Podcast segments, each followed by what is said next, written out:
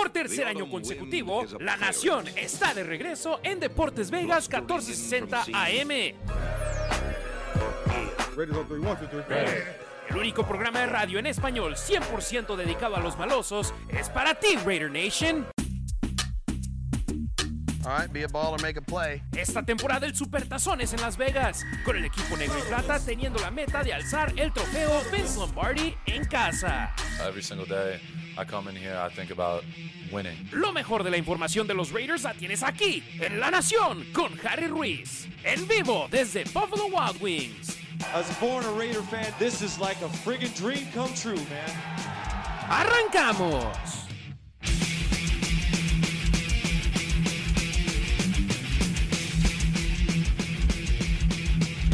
¿Cómo están familia de la Raider Nation? Harry Ruiz les saluda con muchísimo gusto. Hoy en un episodio más de La Nación en Deportes Vegas 1460 AM. Los malosos listos para su partido ante el conjunto de los acereros de Pittsburgh que será el domingo en horario estelar en el estadio Allegiant, el primer partido en casa para el conjunto negro y plata. Hoy les saludo desde Buffalo Wild Wings y nos venimos, ¿qué área es acá, Mateo? ¿Noroeste de la ciudad?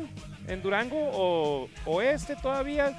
Estamos de Gesón, de por donde me gusta andar, pero es un área muy bonita, muy buena banda. Hombre, afuera tienen ahí el, el Canopy, la carpa con Buffalo Wild Wings, con Deportes Vegas y también Q Myers que viene más adelante a las 2 de la tarde y que va a estar aquí hasta las 5. Déjame les doy la dirección exacta por si alguien se quiere dar la vuelta y registrarse para ganar un jersey de los Raiders de nuestros amigos de Coors Light. Si quieren también conseguir eh, una playera de Deportes Vegas 1460M, aquí se las estaremos dando. 6640 North Durango Drive, Suite 110. Estamos acá atrásito en el área del bar, ya que la semana pasada nos pusieron en una cabina y no le gustó mucho al patrón aquí. Entonces ahora nos pusieron una mesa, hasta de pie puedo hacer el programa el día de hoy. De pie porque este partido es importantísimo para el conjunto de los Raiders después del descalabro sufrido en Buffalo. Los malosos, sin duda alguna, quieren dar la vuelta a esa situación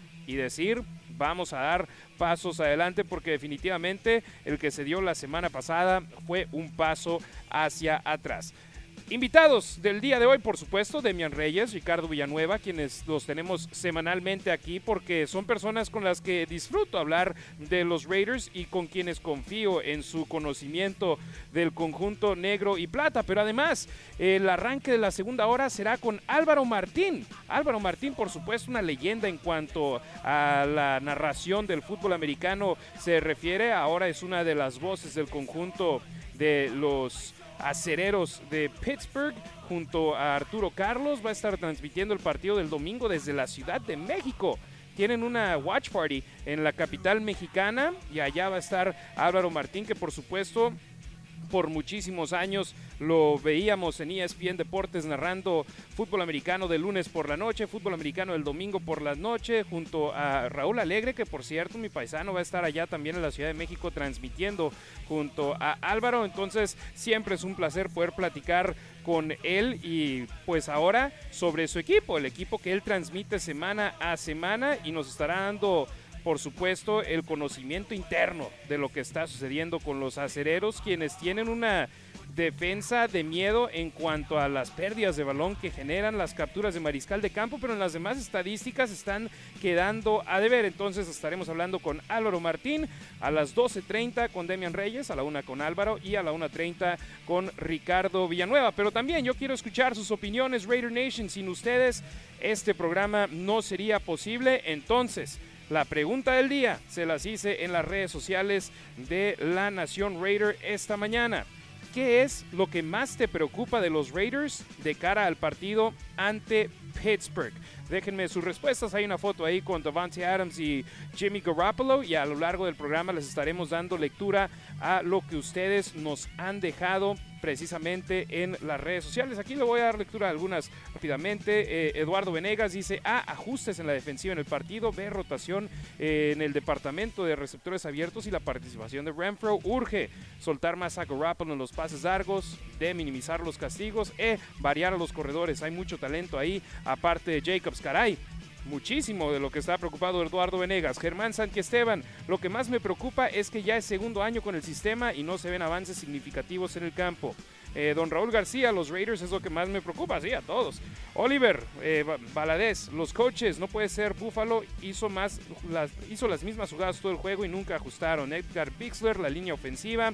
Y termino aquí con Papiringo Boy, que dice, particularmente me preocupa la presión al quarterback. Steelers demostró que su defensa puede no solo generar intercambios de balón, sino puntos también. Espero que la línea ofensiva defienda con todo a Jimmy y la defensa pueda generar más presión con los Bills. Déjenos sus respuestas a la pregunta del día precisamente en nuestras redes, en las redes sociales, perdón, de arroba la Nación Raider. Por cierto, Demian y Ricardo tuvieron un programa anoche ahí en las plataformas de la Nación Raider para que le den un vistazo. Y por supuesto, acá en Buffalo Wild Wings el ambiente está a todo lo que da los días que hay fútbol americano profesional, ya que pueden venir y comprar su jarra de cerveza Coors Light de 54 onzas por solamente 10 dólares en todos los Buffalo Wild Wings mientras haya fútbol americano en vivo los jueves, fútbol americano en vivo los domingos y fútbol americano los lunes en sus pantallas. Entonces ustedes se pueden dar la vuelta para disfrutarlo aquí en Buffalo Wild Wings. Vamos con las noticias de la semana, lo que hacemos en cada primer segmento de La Nación en Deportes Vegas 1460 AM y en el programa de hoy comenzamos hablando sobre los receptores abiertos de los Raiders, Jacoby Myers y Davante Adams, quienes lamentablemente en los últimos cuartos del partido de la semana 1 Jacoby del partido de la semana 2 en Buffalo Davante acabaron saliendo del juego con al estar en el protocolo de conmociones cerebrales. Eso es algo que definitivamente no se desea ver.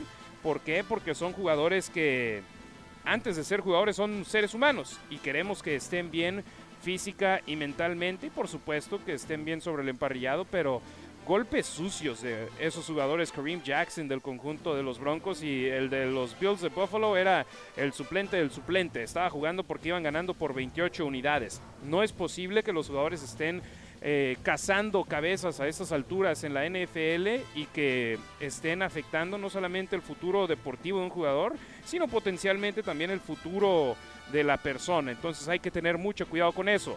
¿Por qué está en las noticias de la semana al hablar de Jacoby Myers y de Devante Adams? Porque ambos entrenaron esta semana con los Raiders. Eso es ultra positivo. Eh, Myers no lo hizo la semana pasada al estar en el protocolo de conmociones cerebrales. Davante estuvo en el protocolo, pero desde el miércoles entrenó de manera completa, entonces superó las pruebas necesarias y eso es ultra positivo para los Raiders, ya que el 60% de la producción aérea de los Raiders esta campaña 2023 se ha dado por medio de las conexiones entre Jimmy Garoppolo junto a Davante Adams y también Jacoby Myers. Entre los dos, 60% de la producción aérea de los Raiders. Y Jacoby Myers no jugó el domingo pasado. Eso te habla de la confianza que tiene Garoppolo con ellos. Hay que tener más variedad, sin duda alguna, pero si tienes una buena conexión con estos dos receptores abiertos, Davante Adams, que es uno, si no es que el mejor en la NFL, y Jacoby Myers, que llega como agente libre a los Raiders en la temporada baja, caray, aprovechalos. Platicamos con Jacoby Myers ayer en el vestidor del conjunto de los Raiders sobre cómo fue el proceso del protocolo de conmociones cerebrales para él y esto fue lo que nos dijo Kobe.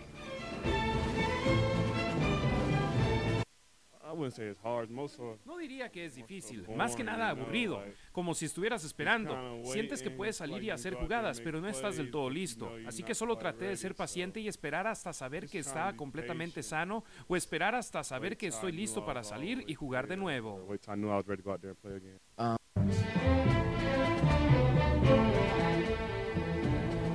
Sí, ahí está Jacoby Myers, quien definitivamente es alguien que los Raiders tienen mucha confianza. Encabezó a los malosos con nueve recepciones, 81 yardas y dos anotaciones en su partido ante el conjunto de los Broncos de Denver. Consiguió los puntos con los cuales se ganaron el juego allá en la semana número uno. Entonces, sin duda alguna, positivo el tener sobre el emparrillado de regreso a Jacoby, quien estuvo limitado el miércoles, que no se puso el jersey rojo mientras estaba la prensa en el periodo de observación del entrenamiento de los Raiders pero lo traía colgado detrás de su en su pantalón. Entonces sí traía el jersey rojo, estaba limitado. Ya el jueves ayer entrenó de manera completa y eso para los malosos es sin duda alguna ultra positivo. En más noticias de la semana, Trey Tucker, el receptor abierto que los malosos eligieron con el pick número 100 en la tercera ronda del draft de este año, que es proveniente de la Universidad de Cincinnati, que es súper veloz.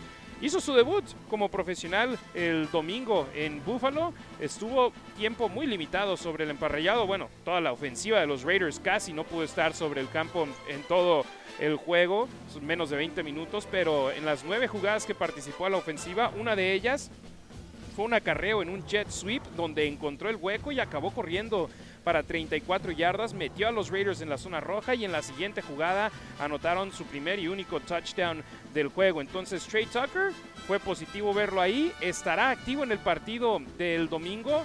Sinceramente no lo sé, ya que él ocupó el lugar en el roster activo del día de juego en Buffalo, que ocuparía a Jacoby Myers de haber estado sano. Entonces Jacoby va a volver y ahí la gran pregunta es, ¿cómo metes a Trey Tucker en el plan de juego? ¿Encuentras la forma de hacerlo o prefieres tener sobre el campo a Christian Wilkerson o prefieres tener sobre el campo a otro elemento como Hunter Renfro? Entonces ahí es la gran incógnita para el conjunto de los Raiders en estos momentos. Le pregunté a Trey cómo fue ese momento de hacer su debut en la NFL y su primera jugada productiva, la más grande de los Raiders en el partido ante los Bills. Esto es lo que nos dijo el jugador de la Universidad de Cincinnati.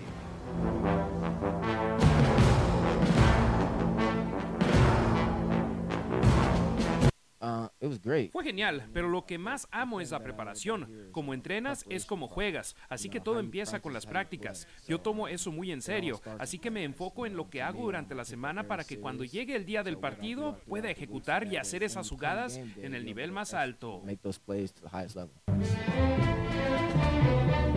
Me encantó esa declaración de Trey Tucker donde dice, hey, lo más importante para mí es la preparación. Me tengo que alistar para en los entrenamientos, hacer lo mismo que voy a hacer en los juegos en ese tipo de nivel. Entonces, muy bien ahí eh, Trey Tucker. Y eso es lo que hace un jugador como Max Crosby. Y eso es lo que hace un jugador como Devante Adams. ¿Y qué tienen en común Devante y Max? Que son elegidos constantemente al tazón de los profesionales. Que Devante fue elegido al equipo All Pro el año pasado. Eh, Crosby debió de haber sido elegido, pero eh, no tomaron más que a dos alas defensivas el año pasado en el All Pro. Entonces, este año será en el cual Crosby toma ese saltito por ahí. Pero bueno, hablando de Max Crosby, eh, su compañero en la línea defensiva, en la posición de ala defensiva que estaría del lado opuesto del campo a él, Chandler Jones fue puesto en la lista de lesiones fuera del fútbol americano, la Non-Football Injury List, y con ello está fuera de actividad Chandler Jones. Se abre un lugar en el roster de los Raiders y pues no podemos ahondar en el tema porque no sabemos más, simplemente que es una situación personal y que los Raiders quisieran tener a Chandler, pero lamentablemente Chandler no está en una buena posición eh, en esos momentos en sí para poder estar con el equipo. Entonces pueden ir a las redes sociales y sacar conclusiones ustedes, pero aquí no estamos en el sitio en el cual vamos a especular. Simplemente deseamos lo mejor a Chandler Jones, lo que dice la organización de los Raiders. Una vez un Raider, siempre un Raider y ese es el caso con Chandler Jones, que está bajo contrato, que prácticamente todo su salario ya quedó pagado por parte de los Raiders previo al inicio de la campaña y que ahora es buscar la manera en la cual los malosos estén supliendo esa producción defensiva por parte de Chandler Jones, quien sobre el final de su campaña número uno con los Raiders empezó a mejorar, pero nunca llegó al nivel de ser uno de los eh, mejores jugadores en la liga en cuanto a capturas de mariscal de campo. Históricamente, ahí está, más de 100 capturas, uno de los pocos elementos en activo en la NFL con más de 100 capturas, pero en esos momentos eh, no está con sus compañeros de equipo. Esperemos esté bien. Eh, Kevin Bollinger de Fox 5 le preguntó a Max Crosby sobre la situación de Chandler, que fue puesto en la lista NFL de lesiones no relacionadas al fútbol americano. Esto es lo que dijo Max al respecto.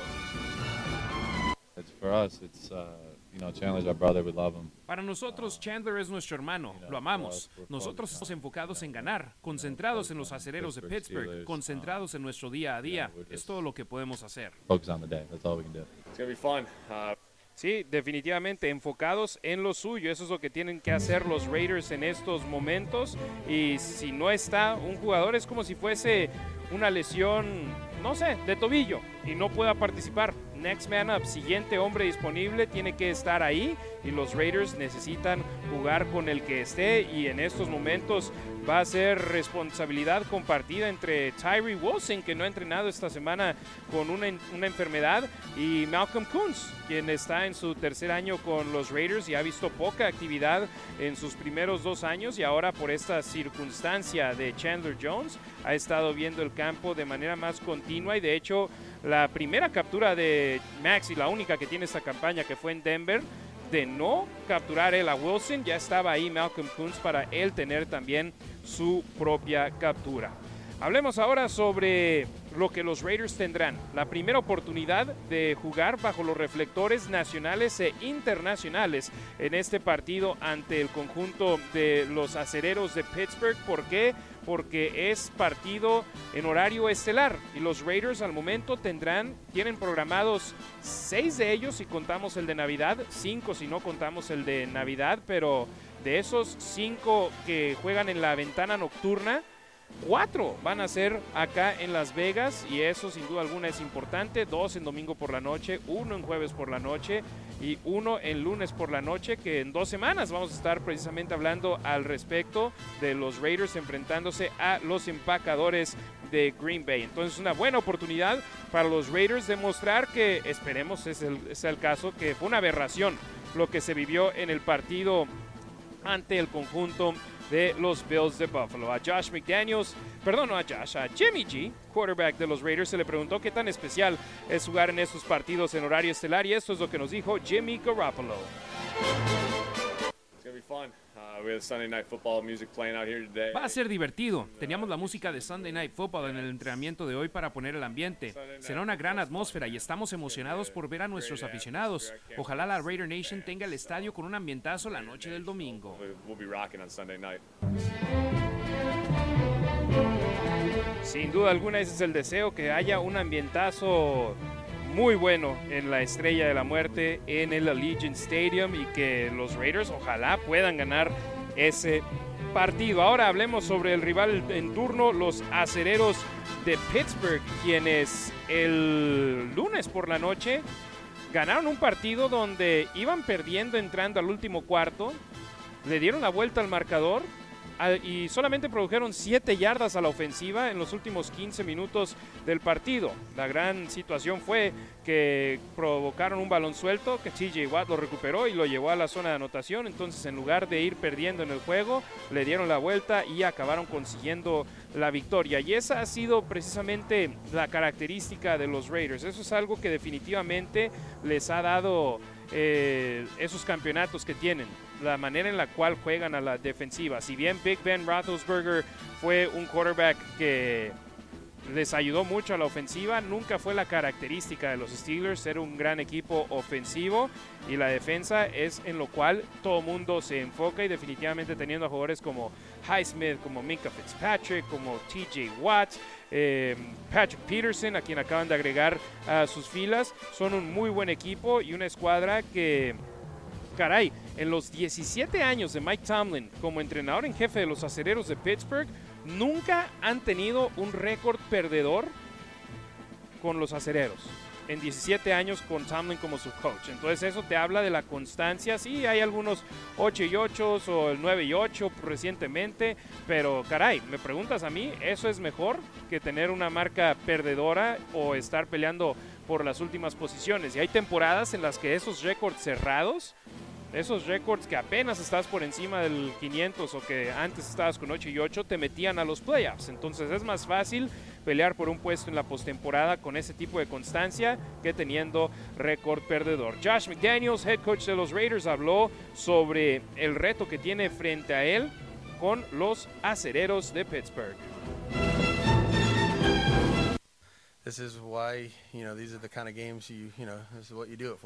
Este es el tipo de juegos por el que hacemos esto. Un gran rival, dos grandes organizaciones. Los acereros han hecho las cosas de la manera correcta por mucho tiempo.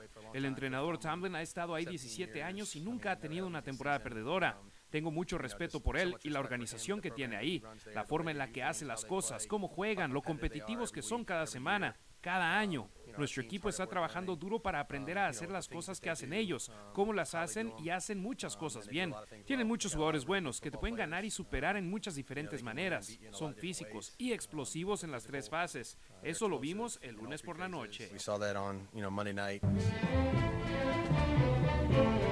Sí, te pueden hacer daño con su ofensiva, con su defensiva, con sus equipos especiales. Caray, esa conexión de Pickett con Pickens para poder conseguir el segundo touchdown ofensivo de los Steelers en el juego fue maravillosa la manera en la que consiguió abrir espacio en el campo, el receptor abierto y acabó yéndose a las diagonales. Entonces, si bien los puedes limitar y puedes detener por mucho tiempo, a final de cuentas tienen esa explosividad que puede darse en cualquier momento y pegarte duro. De hecho, este duelo entre los Raiders y los Steelers son es un partido entre dos de los tres equipos con menos yardas producidas en lo que va de esta campaña. Las Vegas, número 30 con 250.5 yardas por juego y los aceleros de Pittsburgh, número 31 con 247 yardas en lo que va de esta campaña.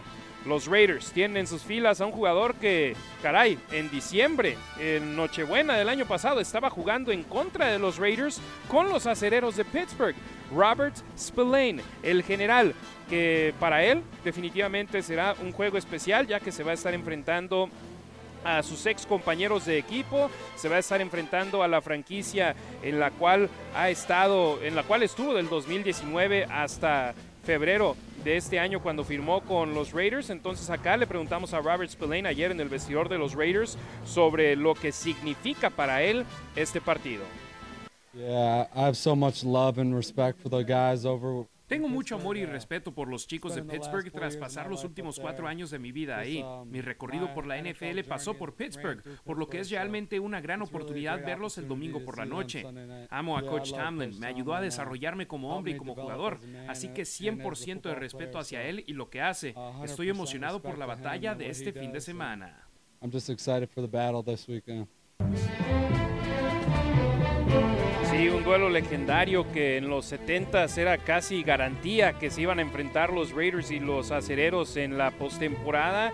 Eh, la recepción inmaculada, que nosotros le decimos la decepción inmaculada. Muchas historias, eh, muchos duelos que se tenían. La fisicalidad en aquel entonces era completamente diferente. Y si te vas a ver NFL Films o algunos de los eh, videos históricos de la liga, ves la manera en la que se golpeaban y decías tú, caray, hoy en día los correrían de la NFL si se pegaran así porque ya es un deporte completamente diferente. Y también para todos nuestros amigos en México, que yo sé que nos escuchan muchos de ustedes en la Ciudad de México, en Guadalajara, Monterrey, Torreón, Durango, saludos a todos ustedes. Eh, sabemos que en México los Raiders, es, los Raiders son uno de los equipos más populares en el país azteca.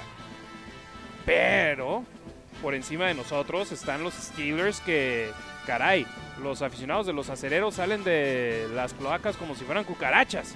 Por todos lados salen, entonces ves esos colores amarillo y negro por todos lados y definitivamente este partido para nosotros es todavía más importante porque queremos tener la oportunidad de decir, hey, nosotros les ganamos y es partido de campaña regular. Entonces ellos nos vencieron en diciembre, ahora nos dan la oportunidad de otro duelo ante ellos y los malosos. Es el segundo partido en los últimos seis juegos de campaña regular que se enfrentan estas dos escuadras, que no nos toca enfrentarnos seguido debido a las divisiones en las que estamos, pero cuando se enfrentan definitivamente siempre hay mucho, ah, mucho coraje deportivo entre nosotros. Recuerden que la pregunta del día está disponible para ustedes en las redes sociales de arroba la Nación Raider. ¿Qué es lo que más te preocupa de los Raiders de cara al partido ante Pittsburgh. Aquí le voy a dar más lecturas a algunas de sus respuestas. Jorge Adrián García, espero que ya se empiece a ver la conexión Jimmy Adams y el ataque terrestre. Caray, Jimmy y Adams tuvieron un muy buen partido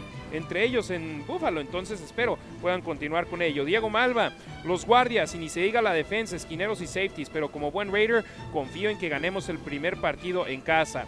Henry dice, no soy experto, pero la estrategia del coach innombrable deja mucho que desear. Jacobs en yardas negativas, eso no creo que es culpa del coach, es culpa de que la línea defensiva, línea ofensiva no pudo parar la línea defensiva de Buffalo, mi estimado Henry.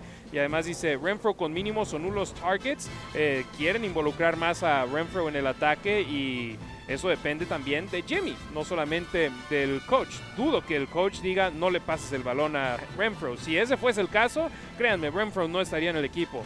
Dice Davante malo, caray, Davante Adams malo. Henry, te voy a dejar de leer porque definitivamente no estás eh, teniendo sentido acá. Eh, Zero Smashing dice, me preocupa que los Raiders hoy no tienen a alguien a quien sustituya a Chandler Jones. El novate, aparte de que ya demostró que le falta tiempo, está lesionado. Está enfermo, que es diferente de una lesión, pero todos nos enfermamos, caray. Yo el partido del año pasado ante los Steelers no lo pude narrar porque estaba enfermo, no podía hablar, duré cinco días sin poder hablar y de hecho estuve en un programa de La Nación y estoy casi seguro que con Mateo y casi la voz la traía muerta. Hice dos horas de radio y después me fui a casa y dije, no, no puedo hablar más. Bueno amigos, vayan Twitter, Facebook, Instagram, arroba La Nación Raider para ver eh, la pregunta del día y ustedes responder a ella y leer yo acá sus comentarios. Ya le di un vistazo a Twitter, eh, un poco más adelante le estaremos dando un vistazo a Facebook y a Instagram, pero vamos a ir a una pausa comercial y dense la vuelta, veo que tenemos vouchers para el pollo campero, boletos para el partido del equipo de fútbol americano de UNLV. ¡Órale! Boletos para Intocable. Mira nada más, qué bien, ¿eh?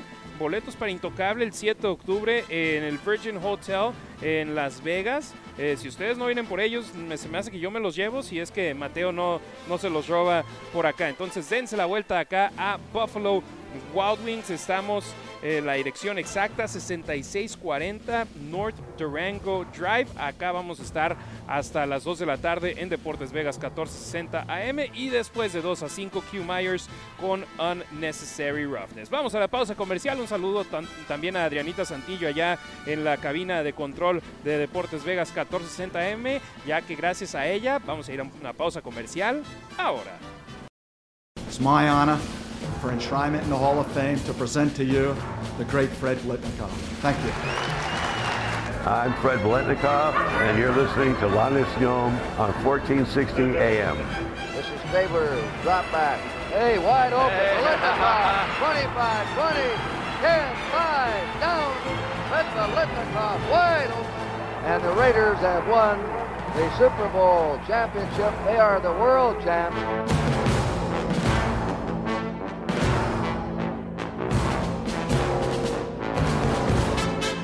Estamos de regreso en La Nación en Deportes Vegas 1460 AM. La previa del partido ante los acereros de Pittsburgh la tenemos aquí de cara al juego inaugural del conjunto negro y plata el domingo en el estadio Allegiant. Se vivirá un ambientazo. Definitivamente la banda de la Nación Raider va a estar al 100. Es un duelo de rivalidad, un duelo entre aficiones de dos equipos, de dos franquicias históricas en la NFL. Y para hablar un poquito más de este duelo, tengo como invitado especial a Demian Reyes desde Chicago, Illinois. Mi estimado Demian, ¿cómo estás? Un placer saludarte como siempre todos los viernes a esta hora. Hola Harry, buenas tardes, buenas tardes a ti y a toda la gente que nos escucha. Muchas gracias por la invitación, el placer es mío. Sin duda alguna, el placer es mío, Demian, no tuyo. Siempre un placer poder platicar contigo. Y ahora que no lo podemos hacer en programas en stream, lo hacemos acá en la radio. Siempre encontramos la manera de hacerlo. Demian, eh, no sé si viste la pregunta del día o no en las redes sociales de la Nación Raider, pero te la hago aquí. ¿Qué es lo que más te preocupa de los Raiders de cara al partido ante Pittsburgh? Identidad. Esa es buena pregunta, ¿eh? No, no, la, no la había leído, no la había visto. Me parece, me parece muy buena tu pregunta. Su identidad, creo que no saben lo que son todavía. Eh, creímos que iban a ser un equipo corredor, que iban a poder establecer el ataque terrestre, no lo han hecho. Yo creo que eso les va a abrir oportunidades, pero ahorita eh, los equipos que se han enfrentado los están forzando a lanzar y creo que no han encontrado ese ritmo aún. Eh, le están poniendo ocho jugadores o más en la caja y están haciendo que Jimmy G los venza por, por aire y no han podido. Creo que saben que tienen que correr la pelota y no lo han hecho. Fíjate, tú me hiciste el día diciendo que fue una buena pregunta porque luego digo, ok, perfecto, sí, uno la puede hacer, y, pero puede acabar siendo una mala pregunta, ¿verdad? Pero tú me, me hiciste el día diciendo eso, pero también tú me hiciste el día con una gran respuesta porque eso es lo que definitivamente le falta a los Raiders contra los Broncos de Denver. Los vimos como un equipo que vimos a la defensa y dijimos, hey, solo 16 puntos. Eh, dos capturas de mariscal de campo, provocaron un fumble pero se lo quitaron por un castigo. Tal vez sea el inicio de algo bueno, pero luego vas y te enfrentas a uno de los contendientes para ser campeón del Super Bowl y dices tú, caray, estamos lejos de ese nivel. Pero Demian, eh, el que haya sido una derrota contra un equipo de ese calibre, por lo menos a ti te queda como, ok, no estamos al nivel para competir para un Super Bowl, pero no todos los equipos están a ese nivel. Que tal vez digamos Buffalo, eh, Chiefs, y Miami, ¿no? En esos instantes en la americana, digamos, están en ese calibre. De acuerdo, sí, estoy de acuerdo contigo. Ahora, digo, como fans, eh, tú y yo tenemos más o menos la misma edad. Tenemos mucho tiempo sin ver a los Raiders ser contendientes. Y como fan te cansas, ¿no? Y todo el mundo dice, tienes que, que, ser paciente y lo entiendo y quiero ser paciente, pero al mismo tiempo van 20 años sin ver nada eh, sí, los Raiders no están cerca de, estos tres equipos que, mencionaste.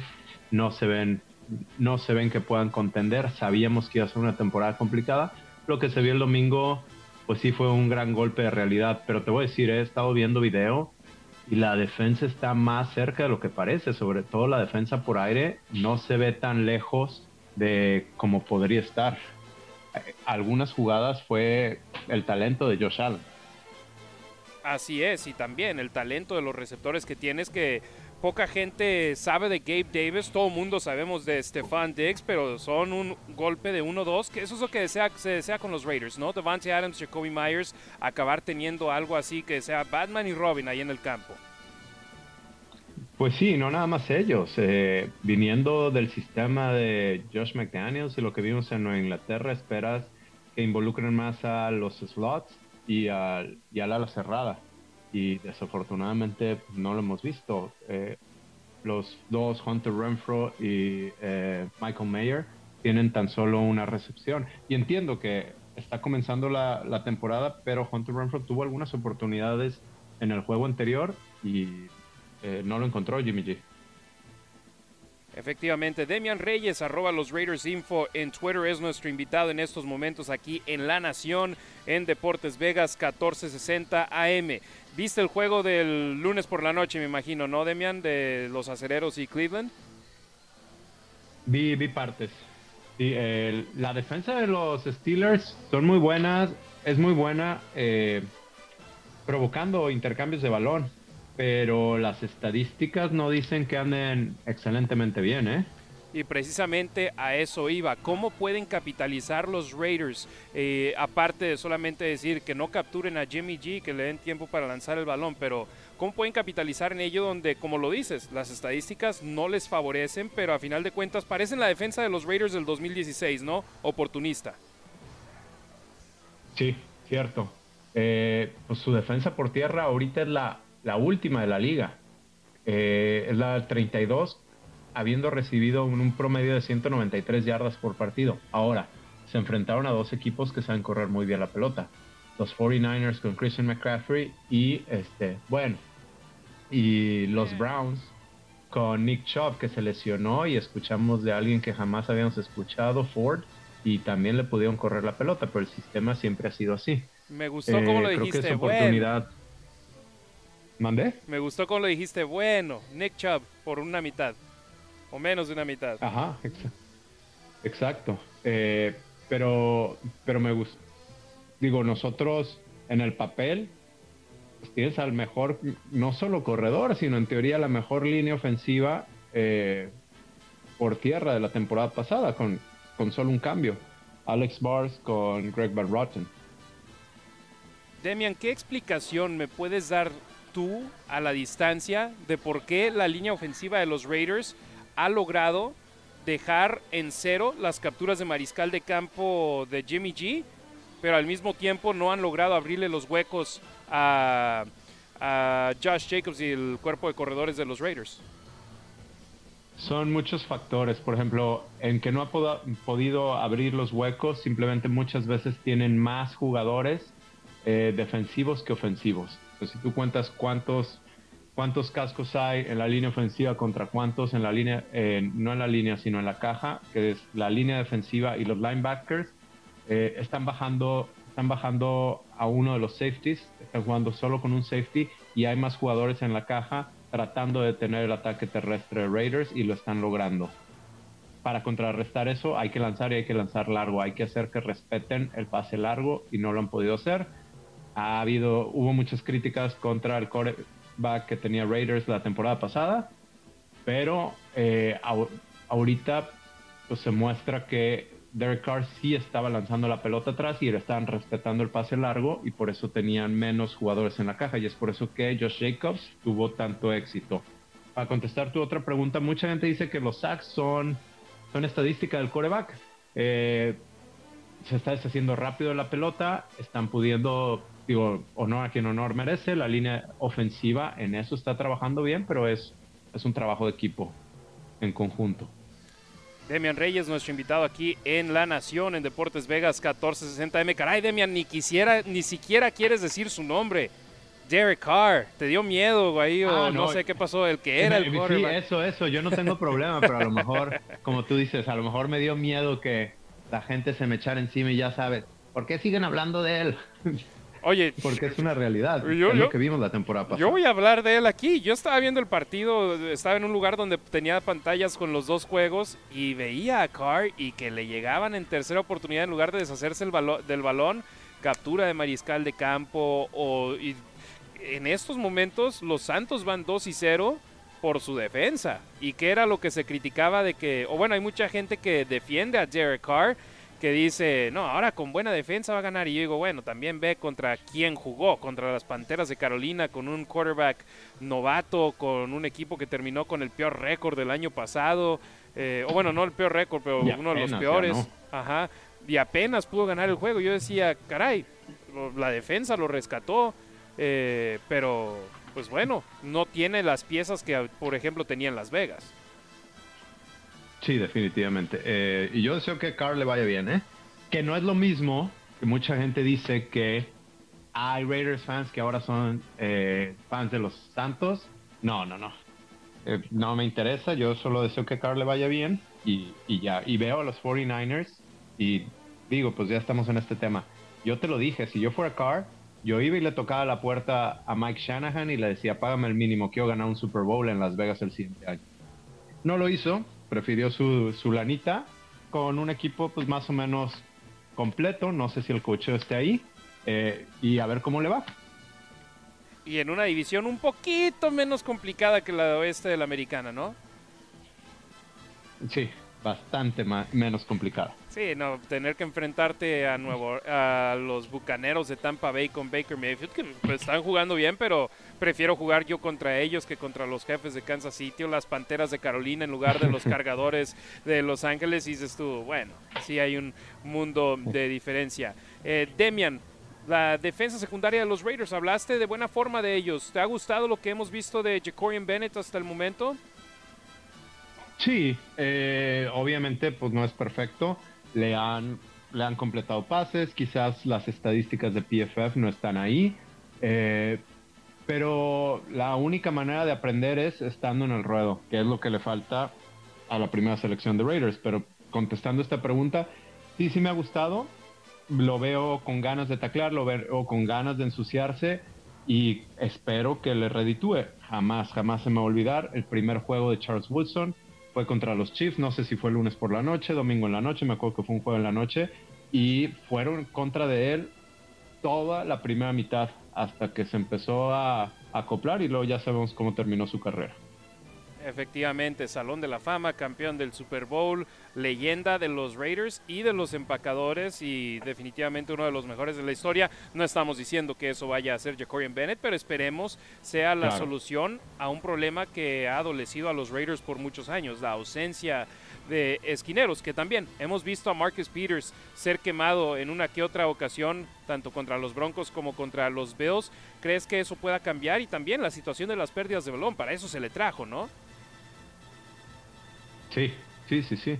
Eh, pues esperemos que puedan que pueda causar esos intercambios de balón. Han tenido dos Raiders que han sido nulificados por castigos. Eh, no me acuerdo mucho el de la semana pasada, pero el de la primera semana fue fue rigorista fue mal pitado, pero pues ahí está, ¿no? Tienen que, tienen que causar esos intercambios. Así es, dile a la banda Demian dónde te pueden seguir en las redes sociales y también ya hicieron programa anoche tú y Rick, que lo vayan a ver, ¿no? Sí, por favor, entren al programa, hablamos del juego anterior y hablamos de este contra los Steelers en arroba los Raiders Info en Twitter.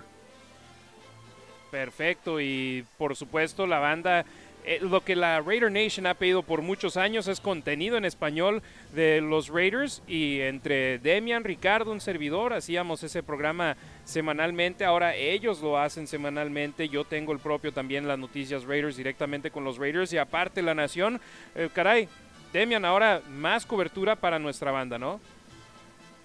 Sí, sí, sí, espero que, espero que les guste lo que, están, los que estamos haciendo Harry, a mí me gusta mucho lo que estás haciendo. Ahí cuando tengas chance, echamos porras y siempre mandamos a la banda que a la página de Raiders en español para que te siga. Muchas gracias y sabes que igualmente de mí hacia ustedes el apoyo siempre al 100%. Si yo te respeto, yo te apoyo al 100% y ustedes saben, Demian y Ricardo, que aparte de la amistad hay mucha admiración de mi parte hacia ustedes. Eh, no invito a cualquiera a mis programas, entonces si te invito es porque porque me gusta mucho lo que haces y caray, no, no, si te tengo semanalmente, eso habla muy alto de ti y por supuesto banda, yo los invito a arroba los Raiders Info, lo he dicho desde el primer programa, de no ser por Demian y conocerlo en el último juego en Oakland y ver lo que él hacía en las redes sociales, yo tal vez no me animo a crear la Nación Raider y tal vez no estaríamos aquí en el Buffalo Wild Wings con este programa el día de hoy. Mi estimado Demian, muchas gracias hermano. Muchas gracias Harry. Muchas, muchas gracias, hermano. Yo siempre he dicho que lo que tú haces, lo haces, pero con, lo que yo hacía, pero bien hecho y con esteroides. pero sin los esteroides verdaderos. Eso no. No, me, me volteas a ver a mí. Aquí Mateo va, va, a decir: Sí, no, este muchacho no se mete esteroides para nada. Le hacen falta. Pero no, no nos arriesgamos con, con, eso. Mi Demian, muchas gracias. Síganlo, arroba los Raiders Info. Ahí siempre está publicando información sobre el conjunto negro y plata. Y acá tenemos el compromiso la próxima semana, hermano. Gracias, Harry. Abrazo. Que ganen los Raiders. Que ese sea el caso, eso es lo que deseamos y esperemos que pueda suceder en el domingo en el estadio Allegiant cuando esté repleto con más de 60 mil personas. Que por cierto, ayer se cumplió se cumplieron dos años del primer home opener de los Raiders, el partido entre Raiders y Ravens que tuvo ese final de locura que no nos creíamos, que decíamos qué demonios está pasando en este partido de locos. Ayer se cumplieron dos años y este será el tercer home opener, el tercer juego inaugural en casa para los Raiders. Vamos con duelos claves en este partido y voy a comenzar hablando sobre, bueno, primero, bueno, ya estoy aquí, duelos claves. Kenny Pickett contra la defensa secundaria de los Raiders. Pickett no ha sido efectivo lanzando el balón en esta campaña, una de las características que tenía en el nivel colegial y que en su primer año empezó a, evolucionar. Esta temporada no se le ha visto efectivo lanzando el ovoide. La defensa de los Raiders necesita capitalizar en ello y obligar a que corran el balón con Najee Harris, que no está teniendo un buen arranque de campaña, con Jalen Warren, que es un buen elemento que cuando está sobre el campo ha logrado abrir ojos de muchas personas. Entonces, ese es uno de mis duelos claves del partido y de hecho ayer tuve la oportunidad de entrevistar uno a uno a Jacorian Bennett en el campo donde entrenan los Raiders cuando están en el interior y aquí fue lo que me dijo Jacorian Bennett sobre lo que ha aprendido en sus primeros dos juegos como profesional, donde fue, por cierto, titular para los Raiders. Aprendí que la liga es dura, pero lo físico vendrá con la experiencia. Simplemente confiar en mi proceso y uh, continuar mejorando, seguir cortando leña. Uh, Sí, definitivamente ahí Jacorian Bennett, un jugador que a mí personalmente, yo se lo dije ayer, le dije, hey, yo el apodo que te puse es mi gallo. ¿Por qué? Porque yo desde el primer día que lo vi dije, este muchacho que trae el 29 se ve que trae buen nivel, se ve que la velocidad definitivamente lo ayuda y que está haciendo bien las cosas, caray. Le ganaba, ahora que ya no está en el equipo, lo menciono, le ganaba las partidas uno a uno a eh, Philip Dorset todas las veces. Si tal vez le ganó una, fue muchas. Pero Jacorian Bennett le estaba ganando al velocista de los Raiders y ¿qué sucedió? Terminó la pretemporada y Philip Dorset ya no está con los Raiders y ahora está en el equipo de prácticas de los Broncos de Denver. Entonces tengo altas esperanzas en Jacorian que es jugador titular en esta defensa desde su primer día. Si quieren ver la entrevista completa que hice con Jacorian Bennett, vayan a raiders.com diagonal español, parte de esta serie de mano a mano donde entrevistó uno a uno a un jugador del conjunto de los Raiders. En la semana 1 fue Jacob Johnson, la semana 2 no estuvieron acá en Las Vegas, entonces fue nuestra semana de descanso, nuestro bye week. Semana 3, Jacorian Bennett. Y si ustedes quieren que entreviste a alguien en específico, ahí vayan a mi Twitter, arroba Harry Ruiz, y díganme a quién quieren que entreviste. Mi duelo clave número 2 para este juego es lo que podrá hacer el receptor abierto titular de los Raiders, Jacoby Myers, en su regreso al emparrillado. Él, su duelo será contra el esquinero número 2 del conjunto de los acereros de Pittsburgh, Levi Wallace, que está en su sexta temporada de la Universidad de Alabama y que no tiene números espectaculares, pero que es el esquinero titular del conjunto de los acereros de Pittsburgh si pueden explotar ese duelo como lo hicieron en la semana 1 cuando se estaba enfrentando, si no me equivoco, a Mathis, el esquinero 2 de los Broncos de Denver, será un duelo súper favorable para los Raiders. ¿Y cómo se da esto? Porque del otro lado del campo tienen a Davante Adams. Entonces, si tienes a Davante Adams, eso te deja más espacios abiertos a ti. Escuchemos aquí a Jacoby Myers. Platicamos ahí con él ayer en el vestidor y esto fue lo que nos dijo.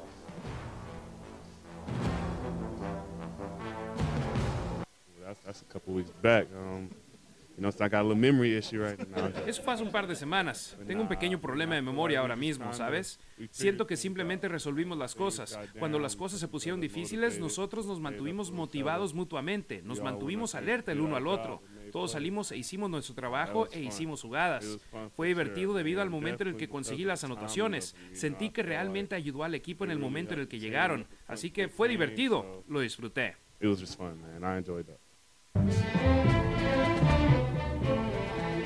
Sí, ahí se le preguntó, no porque la prensa no pudo hablar con él después del juego, tenía una conmoción cerebral, está en el protocolo de conmociones cerebrales, entonces le preguntaron sobre su juego y dice, bueno, tengo un problema de memoria ahorita, lo dijo de manera sarcástica de el buen Jacoby Myers, que ahora se está bromeando al respecto y eso sin duda alguna es una seña positiva en estos momentos. Esos los duelos claves, Pickett contra la defensa secundaria de los Raiders y directamente Jacoby Myers contra el esquinero que le toque enfrentarse es el otro duelo clave. Y en la mira, ¿a quién tengo? A la línea ofensiva de los Raiders. Yo no le encuentro explicación que el año pasado no podían proteger al quarterback, pero sí podían abrir huecos para el ataque terrestre de los Raiders. Josh Jacobs, el corredor más productivo en la NFL en el 2023. Y ahora este año no pueden abrirle huecos al corredor, pero protegen muy bien al quarterback. Puedes buscarle ahí y decir, ok, Garoppolo se deshace el balón más rápido. Garoppolo no espera tanto, o si viene la, eh, la presión, se deshace el ovoide y ya ha sufrido un par de intercepciones de ese tipo cuando tenía la presión encima. Puedes buscarle ahí razones, pero caray, eso es lo que yo no entiendo y es por eso que esta es la unidad que tengo en la mira el domingo. La línea ofensiva, sobre todo considerando que el conjunto de los acereros de Pittsburgh tienen a un par de jugadores súper claves. Alex Highsmith y TJ Watt, que te pueden romper el partido en un abrir y cerrar de ojos. Estamos a tres minutos de ir a la pausa comercial, así que es buen momento de recordarles a ustedes la pregunta del día. ¿Qué es lo que más te preocupa de los Raiders de cara al partido ante Pittsburgh? Ya leímos lectura algunas respuestas en las redes sociales de en la red social de Twitter. Vamos ahora a Instagram. Amado Negro dice el staff de cocheo. Eh, Marco Soriano dice cómo se recuperan después de la semana pasada. Muy cierto, eso va a ser clave. Eh, Iván Almaguer, el ataque terrestre. Carlos Eduardo dice la decencia estará a la altura de la ofensiva de la defensa estará a la altura de la ofensiva de Pittsburgh. Muy buena pregunta. Eh, saludos desde El Salvador, saludos a la banda salvadoreña, por supuesto, que nos está sintonizando.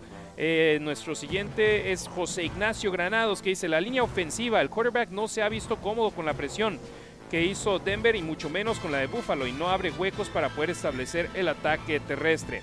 Eh, vamos acá con Steven Alba. Dice que nos anote la ofensiva de los Steelers, sabiendo que tienen un quarterback malo. Algo bueno de qué preocuparse ahí en ese aspecto. Que no suceda, por favor.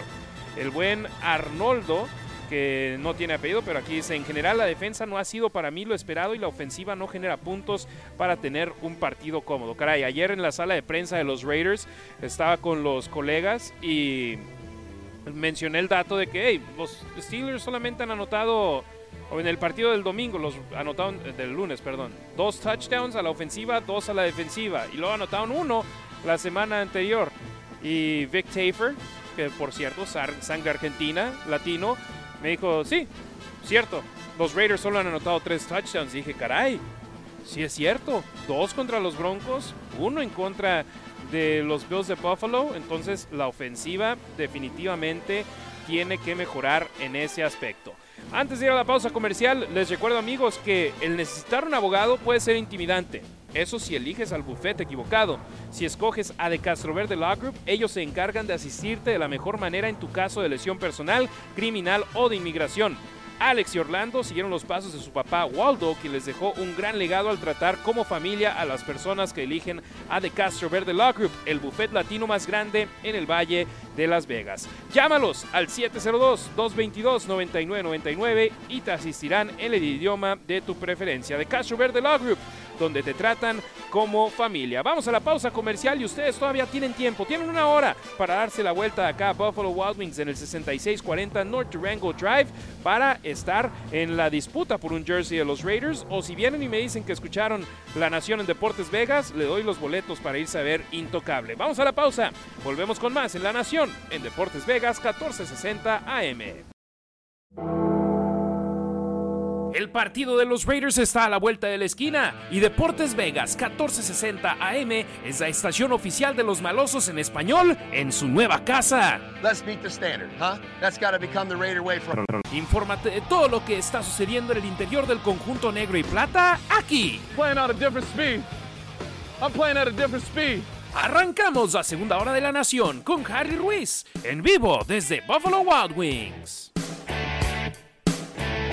Arrancamos la segunda hora de la Nación en Deportes Vegas 1460 AM con invitado de lujo, voz de los acereros de Pittsburgh y también una de las voces que hemos escuchado hablar de fútbol americano por muchísimos años y es un placer poder dar la bienvenida a nuestro programa a alguien que considero como un ídolo, como una persona a la que yo eh, siempre quise seguir sus pasos y ahora tengo el placer de conocerla en persona. Y si me permites, Álvaro, decir que eres un amigo mío ahora. Álvaro Martín. Álvaro, ¿cómo estás? Un placer tenerte aquí en La Nación. Un gusto acompañarte, Harry. Siempre he seguido tu carrera, que está apenas eh, comenzando y ya estás empezando a romperla, tanto en inglés como en español. Así que para mí eso es un, un gusto ver que la nueva generación y nueva camada va a llegar aún más lejos que la previa. No, bueno, llegar a donde tú has estado y a donde tú estás es sin duda alguna algo que los chavos quisiéramos tener. Entonces, pasito a pasito, ahí es donde queremos estar. Y fíjate, ahora nos toca nuestros dos equipos verse las caras, tus acereros, mis Raiders. Un duelo legendario, ¿no? Un duelo que en los 70s eran los playoffs, siempre se veían las caras estas franquicias. Pero no olvidemos lo que pasó en ese año 72 con la recepción inmaculada. Eh, Oakland era el equipo verdaderamente ya perfilado a, ser quizás una potencia y, una potencial dinastía. Y llegaron estos mocosos, que era un equipo perdedor, que no, nunca iba a playoffs, y de repente armaron algo que valía la pena y empezaron a ganar y luego ganaron con esa jugada que de por sí fue controvertida, etcétera, etcétera, último segundo, o sea, de panzazo, ganaron el partido y luego creo que complicaron lo que pensaba John Madden y su equipo iba a ser la oportunidad de llegar a múltiples Super Bowls y ganarlos. Bueno, se entrometieron ellos. Recuerda que Miami Dolphins tenía un buen equipo exactamente en esa época, pero yo creo que fue algo interesante, que para mí la rivalidad es que Oakland llegó estos, estos recién llegados de la nada y se pusieron y se plantaron y se pusieron nuestro camino y ahí empezó la rivalidad. Y ni hablar cuando más adelante se tornó muy física y se tornó, inclusive hubo un caso en la corte, no sé si conoces la historia, pero eh, hay mucho veneno entre ambos y hasta el día de hoy, cuando tú hablas, yo vi a, Phil eh, Villapiano en Pittsburgh para el, homenaje a Franco Harris y él es una persona muy, muy, eh, muy buena persona. te das cuenta, pero en Pittsburgh está un poquito, estaba atorado, o sea, te das cuenta que venir a Pittsburgh a él no le gusta, o sea, que todavía tiene esa sensación y eso es lo lindo de esta rivalidad. Sí, ustedes la llaman la recepción inmaculada, nosotros la llamamos la decepción inmaculada. y sí, fue un tipazo. Yo acá lo veo en cada evento que organiza Fred Beletnikov, ya sea su Crab Fest, que este año lo tendrá también acá en Las Vegas, o el torneo de golf que hace, y se la pasa de maravilla. Si te contara de las fiestas que me ha tocado ver a, a Velopiano aventarse, son históricas. Y bueno, son estos dos equipos, Raiders y Acereros, equipos que no se ven las caras de manera continua por las divisiones en las que se encuentran, pero ahora volteas a ver el calendario y es el tercer duelo que tendrán desde Nochebuena, eh, pero el segundo duelo desde Nochebuena del año pasado, su tercer duelo desde septiembre del 2021 y estas dos aficiones acereras y de malosas en México, sin duda alguna lo, lo van a disfrutar a lo grande, ¿no? Y lo que no se puede perder de vista es que es el equipo de Las Vegas, el que ha ganado cuatro de los últimos seis en esta serie y seis de los últimos nueve. O sea que si alguien ha tenido generalmente, aunque Pittsburgh ganó el más reciente, eh, fue allá en Anchorage aquel día súper congelado, si te acuerdas. Pero yo creo que si alguien tiene la voz cantante acá en, en la serie últimamente es el equipo de Las Vegas. Claro, nuevo quarterback. Eh, McDaniels ya con las manos metidas en este equipo dirigiéndolo. Este es más equipo de McDaniels que lo que fue el año pasado. Y, y ambos equipos comenzando, francamente, eh, por debajo de lo que cada cual pensaba que iba a ser su inicio de temporada. Así que creo que cada cual va a aprovechar la oportunidad el domingo por la noche de tratar de enderezar rumbo y va a venir a, costa del otro. Y que el otro sea el rival tradicional, mejor todavía, me imagino, de la perspectiva de cada cual. Álvaro Martín, nuestro invitado especial aquí en La Nación en Deportes Vegas 1460 AM. Platícame de los Steelers, Álvaro, porque Big Ben nunca le pudo ganar a los Raiders en Oakland. De hecho, desde que es el 95 que los Steelers no ganan un partido como visitantes ante los Raiders. ¿Por qué los acereros este año podrían detener esa racha negativa en la casa del negro y plata? Sabes que son muy buenas preguntas, porque Pittsburgh viene de un par de partidos, uno que ganó apenas por una actuación heroica de sus eh, apoyadores externos, Alex Highsmith, TJ Watt, si no, no ganan. Eh, y Pittsburgh está en el, en el fondo de la tabla de índices de aprovechamiento ofensivo. La ofensiva está por el piso. Eh, o sea que tiene mucho que demostrar. Y la mentalidad es, bueno, nos tocó San Francisco y su portentosa defensiva. La semana siguiente nos toca una defensiva que para mí es top 5 de la liga, que es la de Cleveland. Eso explica todo. No estoy seguro que eso explique todo. Yo creo que hay mucho acá que uno tiene que examinar estoy notando, por ejemplo, a Kenny Pickett sorprendentemente ansioso. Eh, la línea, mira, lo capturaron contra San Francisco al final en la segunda mitad cuando tenía que pasar en cada jugada. Y yo entiendo que eso, iba a suceder. Pero en general la línea está haciendo el mínimo para él poder tomar decisiones y pasar. Algo que distinguió a Kenny Pickett en la Universidad de Pittsburgh era su certeza. No la estamos viendo en estos primeros dos partidos. O sea, hay algo, algo pasa, se tiene que asentar. Y el juego terrestre, la ofensiva de acarreos de Pittsburgh, en este momento es nula. O sea, muy poco. Si pueden correr, corren un poquito por fuera.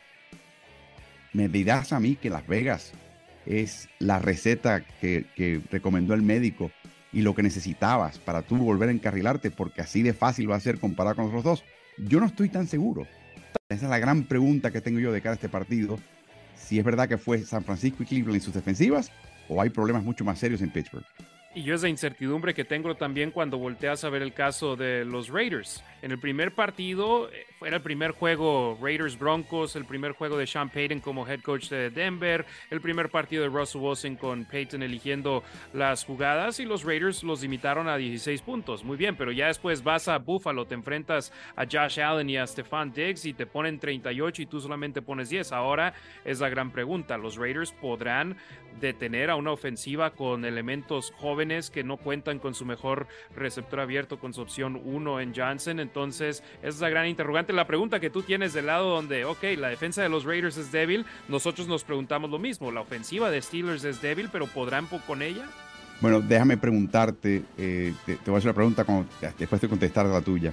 El gran problema de Pittsburgh hasta ahora es que están permitiendo más de 5 y media yardas por acarreo. Han permitido un acarreo de 69 yardas contra Cleveland, uno de 65 yardas de McCaffrey contra San Francisco. Yo sé que Josh Jacobs llegó tarde al campamento, no está engranado, etcétera, está un poquito de lesión y tuvo un partido para el olvido en un partido contra Buffalo donde al final no se podía correr. Era para pasar, pasar y, a ver, y, que Dios reparta suerte. Yo creo que eh, esa es la gran pregunta para Pittsburgh. Se lesionó Cam Hayward. Esta vez están elevando del escuadrón de práctica a Brian Fejoco, que ustedes conocen porque jugaba para cargadores. Un chico muy duro, muy fuerte, no puede hacer nada para presionar al quarterback. Sencillamente se planta ahí y ocupa gente y ocupa espacio. ¿Bastará contra, contra Raiders? ¿Será lo suficiente? ¿Por fin engranará Josh Jacobs? Porque te voy a decir algo. Para mí, de los cuadros más subestimados de Las Vegas en este momento, es su línea ofensiva. Yo creo que la línea ofensiva eh, adquirió un, nuevo jugador en, en Van Roden y lo demás han estado ahí. Hay continuidad y hay cierta calidad. Y el otro día está viendo una estadística que cuando el equipo contrario no presiona, es el equipo que permite menos presión a Garapolo. Y sabemos que Garapolo sujeta el ovoide por mucho tiempo. O sea que hay cierta calidad en esa línea. ¿Podrán aguantar a Highsmith y a, Watt? Vamos a ver. Pero la pregunta para mí es, ¿vamos a ver a Jacobs que... por fin engranar? ¿Es cuestión de tiempo o hay algo más en su incapacidad de volver a entrar a, a, a partido? Y eso es algo que no le encontramos explicación, Álvaro, porque te voy a decir, los Raiders son el único equipo que no han permitido una captura en esta temporada 2023, cuando el año pasado, en la semana 1, a Jared Carlo estaban tirando los cargadores de Los Ángeles a diestra y siniestra. Ahora con Jimmy G parece que están más enfocados en la protección al quarterback y en lo que pudieron ayudarle a Josh Jacobs el año pasado para ser el líder corredor en la NFL. No han podido abrir esos huecos en el ataque terrestre y lo mencionas perfectamente. La diferencia entre la línea, la línea ofensiva del año pasado y la actual es un jugador, es Greg Van Roden. De ahí en más, todos están donde mismo. Colton Miller, Dylan Parham, Andre James y tackle derecho Jermaine Luminor. Entonces, esa es la, gran interrogante de por qué la línea ofensiva no ha podido ayudarle a Jacobs. Y ahí es donde también entra la pregunta. Jacobs, le pregunté yo ayer y me decía, nos está faltando química, pero vamos a trabajar en ella. Y yo me quedaba así como que, hmm, ok, pero eso es lo que dice Josh. Yo, o sea, yo pienso en general que un jugador que estuvo fuera viene de una lesión, o decía él de lesión, no está en condiciones y le va a tomar tiempo, le va a tomar semanas. Eh, lo que todo el mundo espera en Pittsburgh es que, es que le tome una semana más, que este domingo no sea el domingo que él finalmente se encarrile, porque de nuevo vienen de dos actuaciones. Jerome Ford sustituye a Nick Chubb, que se lesiona horriblemente en Acrisure, y les marca 106 yardas. Y no quiero decir que Jerome Ford no sirve para nada, pero te deja saber un poquito el problema que tiene Pittsburgh. Entonces, si si Las Vegas y de repente Josh Jacobs es el Josh Jacobs de siempre, hay un gran problema para Pittsburgh. Pittsburgh tiene problemas no solamente adentro en la línea defensiva, pero también tacleando. Eh, ha habido situaciones donde se escapa de la primera línea, le pasa por al lado a los apoyadores y luego le toca la secundaria taclear y no lo hace muy bien y sigue el portabalón avanzando e inclusive anotando. Ese es un problema que ha sido ya constante en dos partidos y que creo no, no tiene nada que ver con el rival, francamente. Es tu actitud física y tu entrega y tu forma y técnica de taclear. Tiene que mejorar en este partido. Davante Adams, por ejemplo, Hunter Renfro. O sea, saca la lista de, jugadores que, que, si no tacleas, siguen corriendo hasta que anoten. Álvaro Martín, nuestro invitado, por supuesto. Ustedes conocen su voz, saben con quién estoy platicando aquí en La Nación en Deportes Vegas 1460M. Me sorprendió, Álvaro, ver en las estadísticas que la defensa total de Pittsburgh es la número 30 en la liga con 399.5 yardas permitidas en, en promedio durante sus últimos dos juegos. Vigésima tercera en puntos permitidos, obviamente explotado por el partido ante los 49ers de San Francisco, pero las pérdidas de balón, las capturas, son las que los rescataron contra los Cafés de Cleveland y que los tienen con el mismo récord que los Raiders, uno y uno. Exactamente, quita esa actuación heroica o los errores de Cleveland, de Watt y de Highsmith. Este equipo tiene 0 y 2 con unas estadísticas horribles. Entonces, yo te diría que con los problemas que tiene la defensiva, el cuadro ofensivo tiene aún más que demostrar, porque tuvieron una gran pretemporada en cinco series en las que estuvo Kenny Pickett, no solamente cinco anotaciones, cinco touchdowns, y algunos de ellos fáciles. Claro, en dos de los tres partidos contra Tampa Bay y contra, Atlanta, y contra Atlanta, enfrentaron literalmente desde la patada de salida inicial del partido al segundo cuadro defensivo, al contrario. Y creo que ahí se confió un poquito. Se enfrentaron al cuadro titular de Búfalo y le fue bien. Yo creo que eso les dio una sensación de que la cosa va bien, estamos bien. Y eso no es así. Y lo que más me sorprende, te repito, es la, la falta de certeza en los pases de Kenny Pickett, porque eso está en su ADN. O sea, nadie pierde eso de golpe. Entonces, para mí eso habla de una cierta ansiedad eh, que él tiene que resolver y la línea ofensiva tiene que resolver. Porque portabalones tiene, tiene buenos receptores. Perdió a Johnson, que es el mejor, pero le quedan todavía varios con recursos. La secundaria de Las Vegas es una secundaria que necesita que Max Crosby ponga presión y, no les dé tanto tiempo marcando uno a uno o en zona a estos señores. Así que todo eso en veremos, pero es que tiene que llegar el balón a tiempo y en posición de atraparlo de parte de Kenny Pickett. Y eso está por verse. Veremos si, si por fin muestra algo de eso el domingo en la noche allá en Allegiant. Así es, y tú eh, vas a estar en la Ciudad de México, vas a estar con Raúl Alegre, se reúne el dúo que fue la voz del fútbol americano por muchísimos años en toda Latinoamérica. Eh, ¿Qué tan emocionado estás de estar en esa watch party que van a tener los Steelers en la capital mexicana y poder narrar otro partido allá? Te voy a preguntar, Harry, ¿tú alguna vez has narrado donde puedes visualmente ver a la audiencia y ver cómo reacciona a lo que dices y no dices? Y te inclusive te pueden dar algún tipo de señal de que les gusta o no les gusta. O sea, literalmente hacerlo en un teatro frente a una audiencia en vivo. Yo tuve esa experiencia por primera vez el año pasado. La voy a tener de nuevo el domingo. Es algo que yo quisiera que cualquier persona detrás de un micrófono, que normalmente está solamente con el micrófono en una cabina a prueba de sonido, tenga para que lo viva. Porque es algo distinto, es algo muy distinto. Así que en la semana, el año pasado, Atlanta fue el rival y ganaron. La fiesta será un éxito si gana Pittsburgh y solamente si gana Pittsburgh. Y la otra pregunta que te lo, platiqué es, me pregunto cuántas personas, cuántas gentes veremos con los colores de Raiders. Porque imagino que vendrán, que en medio de una familia, casi todos de Pittsburgh, se cuela un aficionado a Raiders. Así que va a ser bien interesante ver esa dinámica, pero la casa está llena, se han vendido todos los boletos. Eh, es un show, es una especie de NFL Experience traen a leyendas, eh, traen a la mascota, traen a todo el mundo, eh, tocan Renegade eh, en el, en, el, en, el, espacio, las pantallas son enormes. Es algo muy, muy interesante y espero que algún día tengas ese disfrute.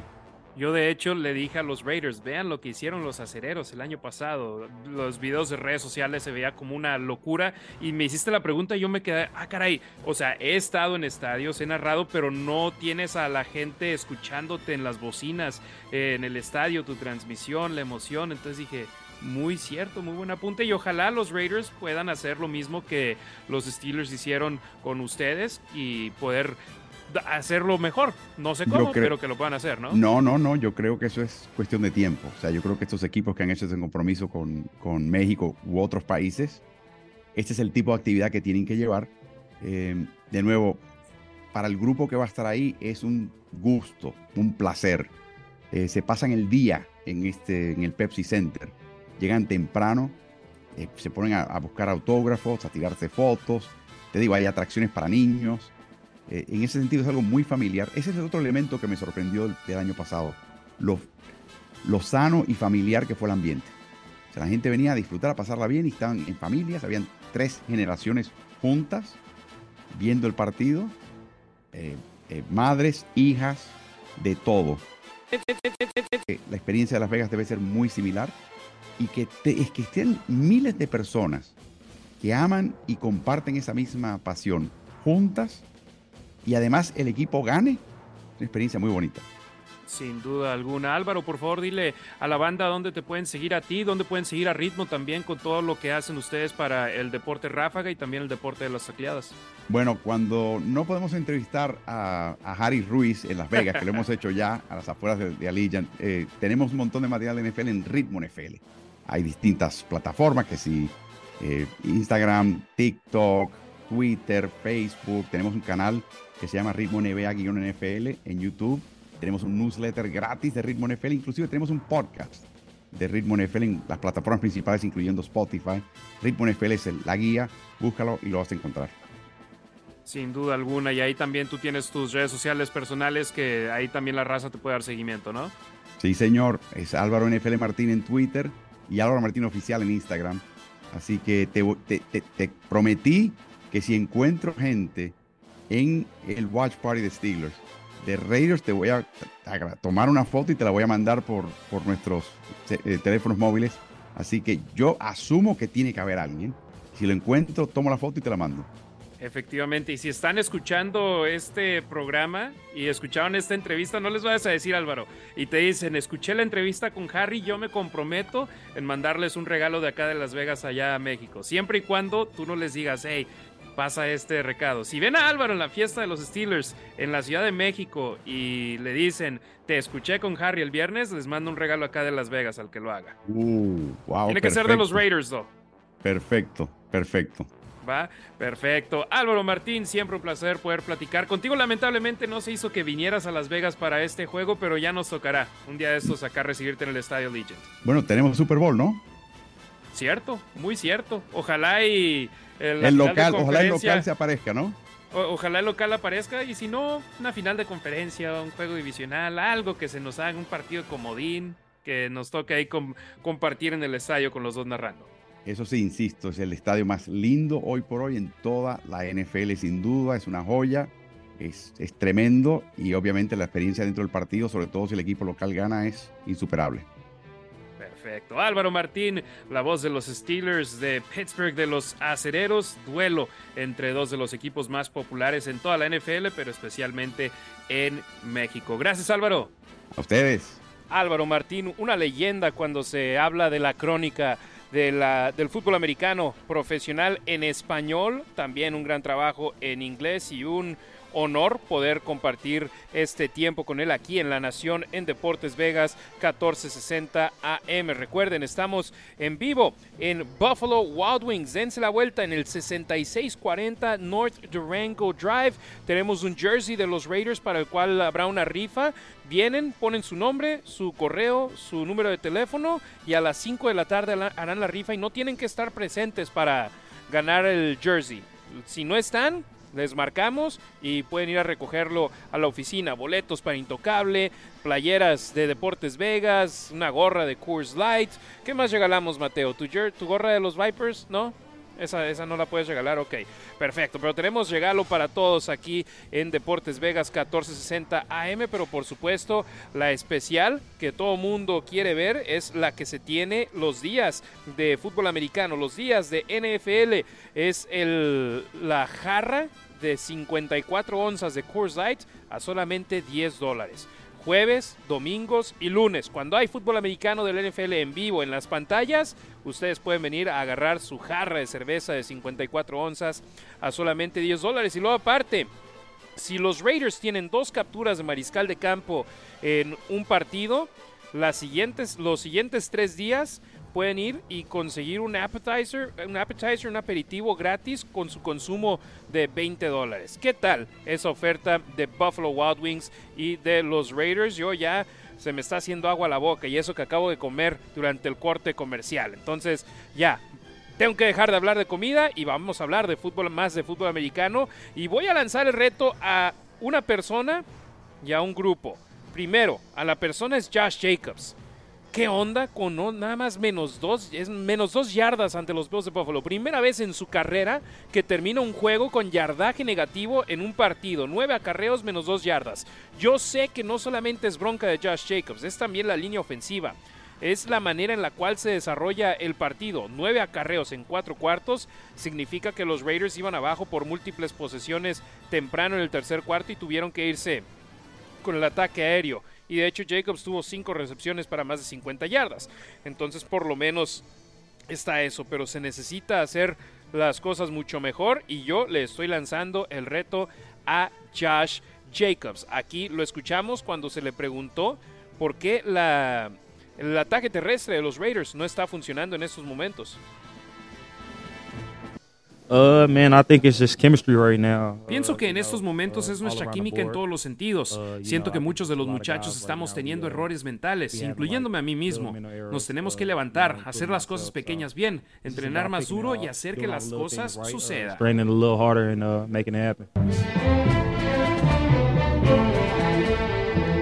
Duda alguna la química no se está viendo y lo que hablábamos con Álvaro, me llama la atención, cuatro de los cinco linieros que tienen los Raiders a la ofensiva en estos momentos estuvieron con el equipo el año pasado, entonces no es como si cambiaron la línea ofensiva como lo hicieron el año pasado, no, este año las piezas son prácticamente las mismas. La única diferencia siendo Greg Van Roden, el guardia derecho titular de los Raiders. Y el otro reto es para ustedes, Raider Nation. Yo sé que los fans de los Steelers de Pittsburgh, de los acereros, compraron muchísimos boletos, que gastaron mucho dinero para venir a Las Vegas y que va a haber muchos de ellos en las tribunas con sus toallas terribles, ondeándolas como locos y que también sucedía en Oakland, ¿eh? Iban y en números grandes los fans de los acereros de Pittsburgh, pero es nuestro primer partido ante los acereros en el estadio Legend. Y quiero que la Raider Nation vaya y que sean mayoría en el estadio.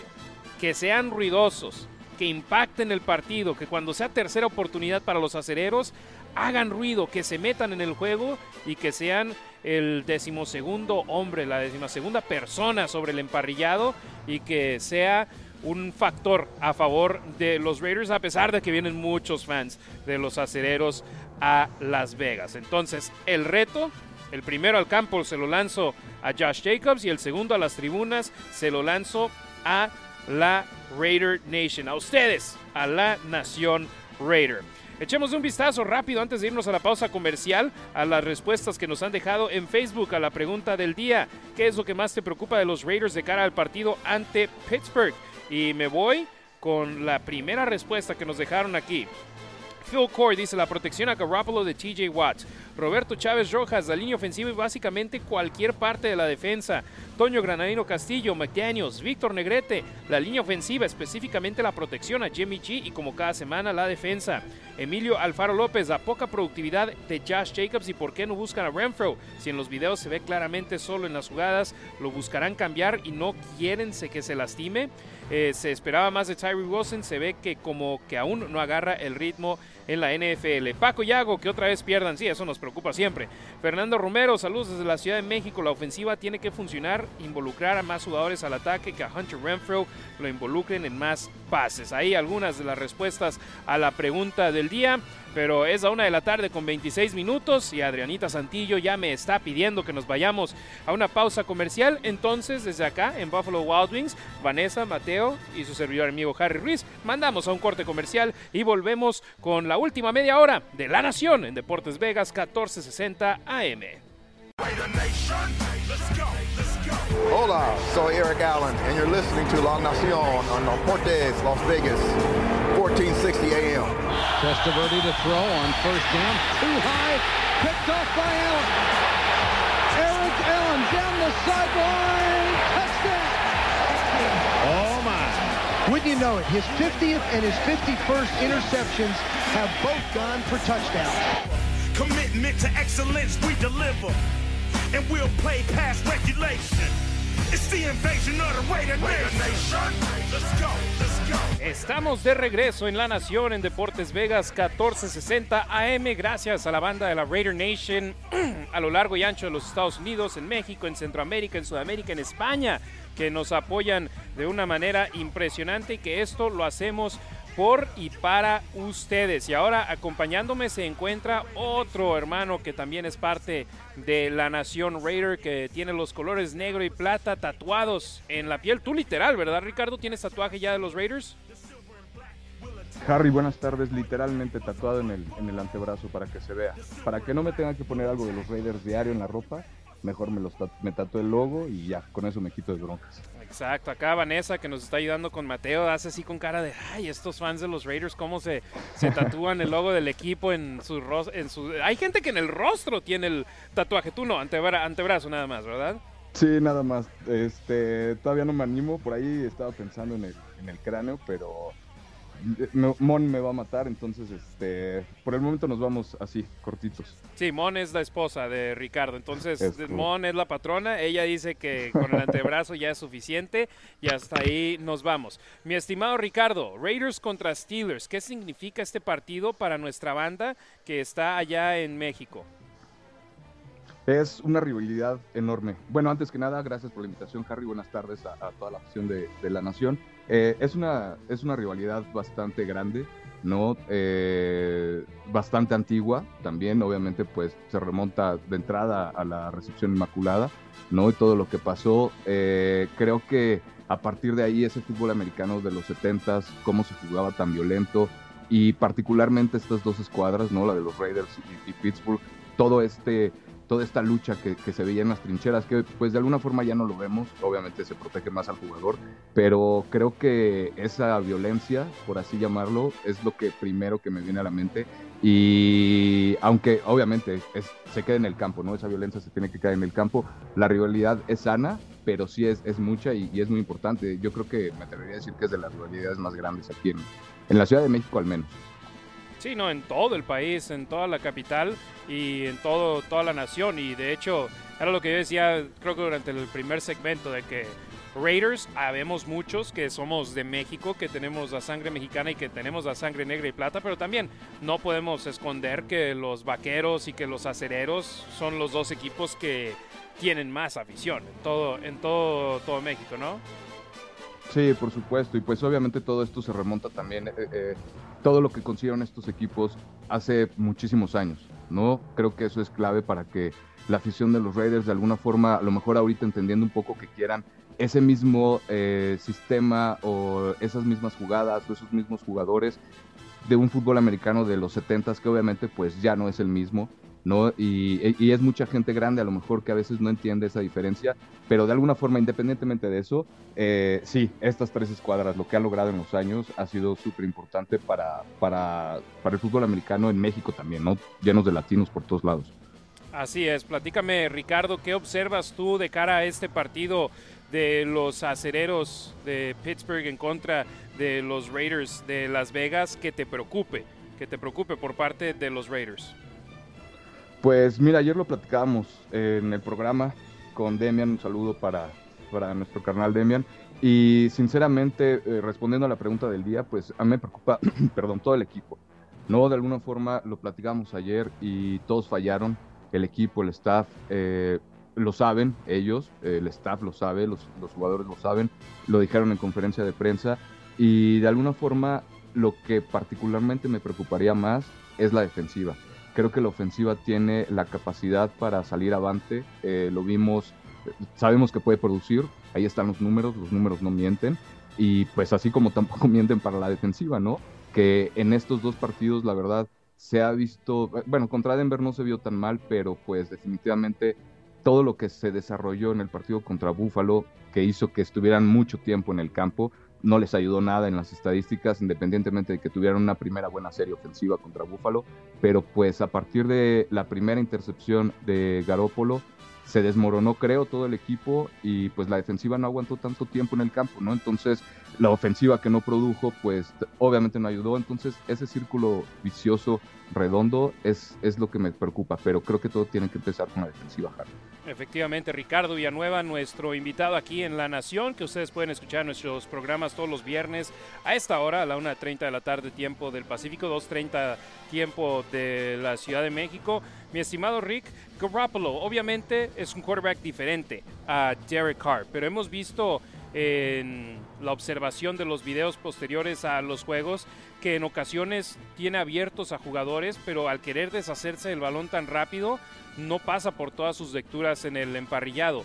¿Esto es algo que puede cambiar, que puede mejorar conforme avanza la temporada? Sí, por supuesto, y es así como lo vimos todo el mundo, ¿no? Como, como está el video, como se ve eso, ¿no? Que tiene Renfro abierto, que hay otras oportunidades de lanzar la bola. Obviamente ellos lo ven, lo analizan, todo va dependiendo mucho del tipo de juego, o sea, es irse adaptando. Pero la respuesta, Harry, es sí, creo que sí se puede mejorar todo esto con repeticiones, con trabajo, con, viendo video, etcétera, etcétera, ¿no? Practicando, obviamente, o sea, se tienen que meter lo que hacen, ¿no? Eh, meterse al gimnasio, independientemente de, pero para estar fuertes y poder practicar de alguna forma todo lo que tienen que hacer. Eh, ver el video es muy importante y sí, sí, sí, sí, sí se puede, sí se puede mejorar mientras más repeticiones tengan. Obviamente ya ahorita Jacoby Myers está sano, ¿no? Con, con, el cuerpo de receptores, Hunter Renfro se tiene que ir adaptando un poquito más, tienen que estar en la misma página. Y todo esto se va a ir viendo con video y, y, con repeticiones. Espero que no pase mucho tiempo para que se vea reflejado en el tiempo, en el, en el campo, perdón, que está en la misma página. Josh Jacobs, ¿qué onda con el ataque terrestre, Ricardo? ¿Tú ves algo que te ha llamado la atención, aparte de lo obvio que no está, eh, no está jugando al mismo nivel ni la línea ofensiva ni el ataque terrestre de Jacobs que comparado al año pasado? Sí, pues mira, sinceramente eso, ¿no? O sea, eh, eh, aunque sea obvio, ¿no?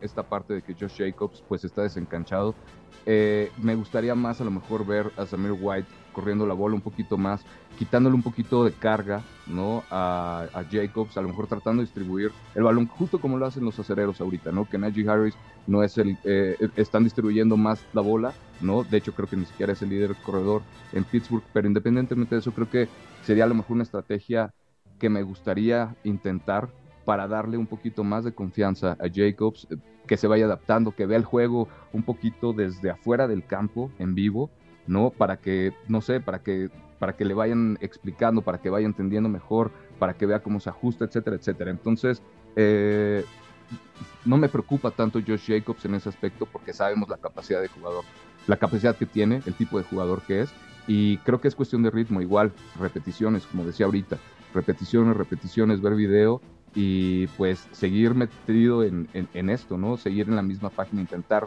estar en la misma página que el resto de la ofensiva.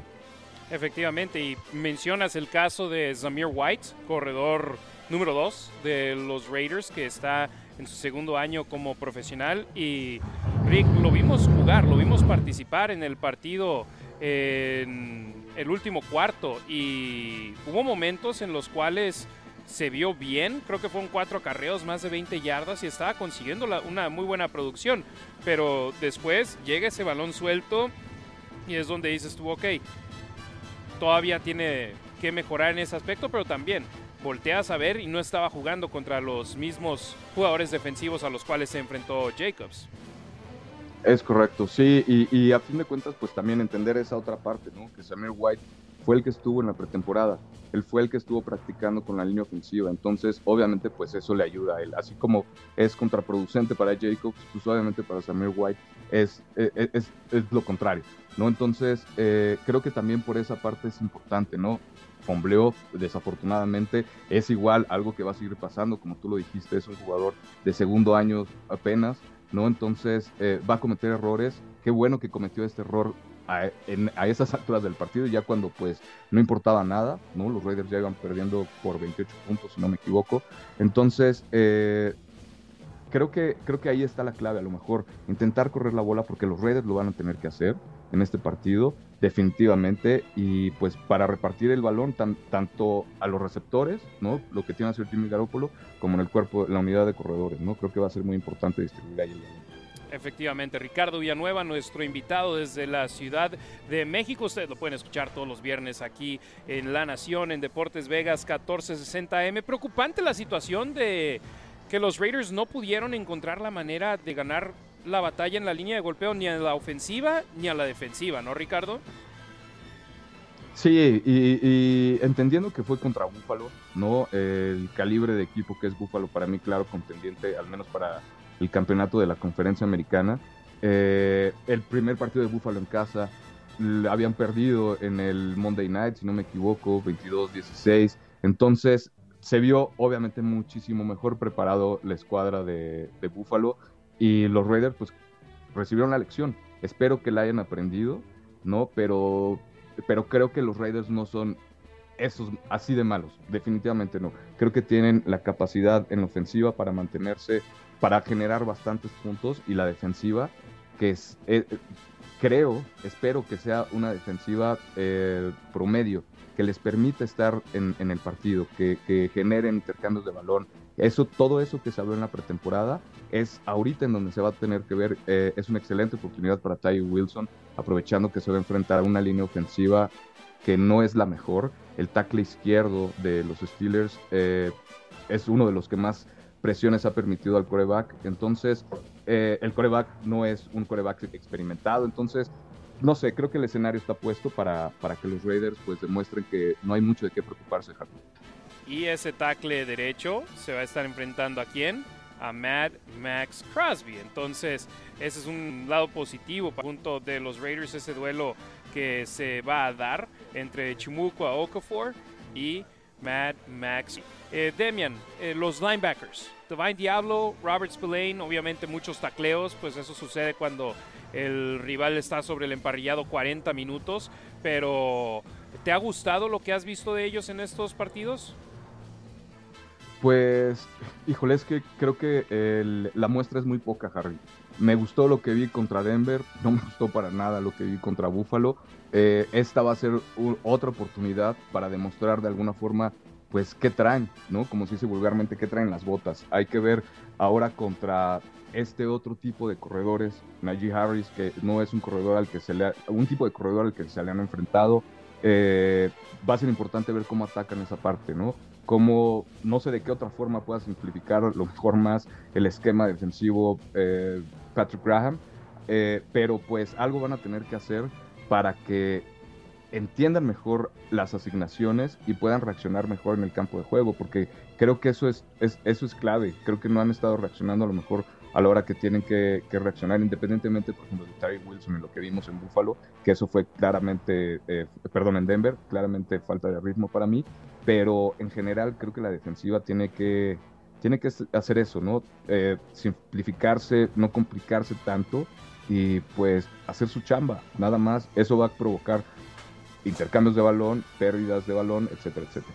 Te pregunto sobre una respuesta que dio Max Crosby la semana pasada, donde dijo que eh, sobre Tyree Wilson, es que quiero que vaya y reaccione, no que vaya y esté pensando en qué hacer, que vaya y reaccione a lo que está sucediendo en el campo. ¿Eso podría cambiar la manera en la que toma el partido Tyree? Sí, definitivamente, porque juegas con tus instintos, Harry. Dejas de, de, pensar de alguna forma en todo lo que tienes que hacer y tienes que confiar más en tus instintos. A veces se dice en el tocho que pues a los defensivos les gusta ser defensivos porque no piensan tanto, ¿no? Es, eh, no, es una tontería porque sí hay que pensar, pero también hay que obviamente dar esa, e, ese voto de confianza de alguna forma en lo que, en el talento que tú tienes, en cómo sabes hacer las cosas independientemente de obviamente lo que te están mandando a hacer, ¿no? Entonces es un, se tiene que compaginar todo para que en una jugada puedas ser lo suficientemente disruptivo y pues provocar algo. Sin duda alguna. Ricardo, dile a la banda dónde te puedes seguir en las redes sociales y por supuesto también eh, siguiendo los programas de la Nación Raider. Ustedes tuvieron uno anoche, yo me lo voy a aventar ahorita en el coche cuando vaya manejando de regreso a casa. Muchas gracias, carnal. Y sí, por supuesto, estoy como RazGitRAZGIT en Twitter, eh, en Instagram también, pero pues estoy más móvil en Twitter. Se me, es más fácil compartir información por ahí. Estamos eh, los jueves en el programa de la Nación Raider, ahí en la plataforma. Este, y sí, pues ya está, está arriba, al menos está en YouTube, ya se lo va a aventar Harry al ratito. Y los esperamos ahí con sus comentarios, con sus los que no les gusta, los que sí les gusta. Ahí estamos. Sí, está en YouTube, en Facebook, en Twitter y más tarde va a estar también en Spotify para que lo escuchen en versión podcast. Mi estimado Ricardo, muchísimas gracias hermano, un fuerte abrazo hasta la Ciudad de México y ojalá después del domingo, cuando sea el lunes, tú puedas estar saliendo a la calle con tu jersey de los Raiders con el pecho en alto en contra de todos esos Steelers que hay allá. Eso sí, mira, de todos modos voy a salir con el pecho en alto. El tema es eh, si voy a estar enojado o no pero sí, Harry, esperemos que, que, no sea enojado para tener una semana tranquila. No. Que ese sea el caso. Mi estimado Ricardo, muchas gracias, hermano. Un fuerte abrazo hasta la Ciudad de México. Cuídate, carnal. Saludos a todos. Hasta luego. Perfecto. Ricardo Villanueva, gracias por acompañarnos este viernes, como lo hace cada viernes aquí en La Nación, en Deportes Vegas 1460 AM. Y es momento de continuar con el contenido que tenemos preparado para ustedes. Y en breve voy a leer más de sus respuestas a la pregunta del día en La Nación en Deportes Vegas 1460M, pero por lo pronto vamos a hablar de las claves del partido y mi primera clave del juego son las pérdidas de balón.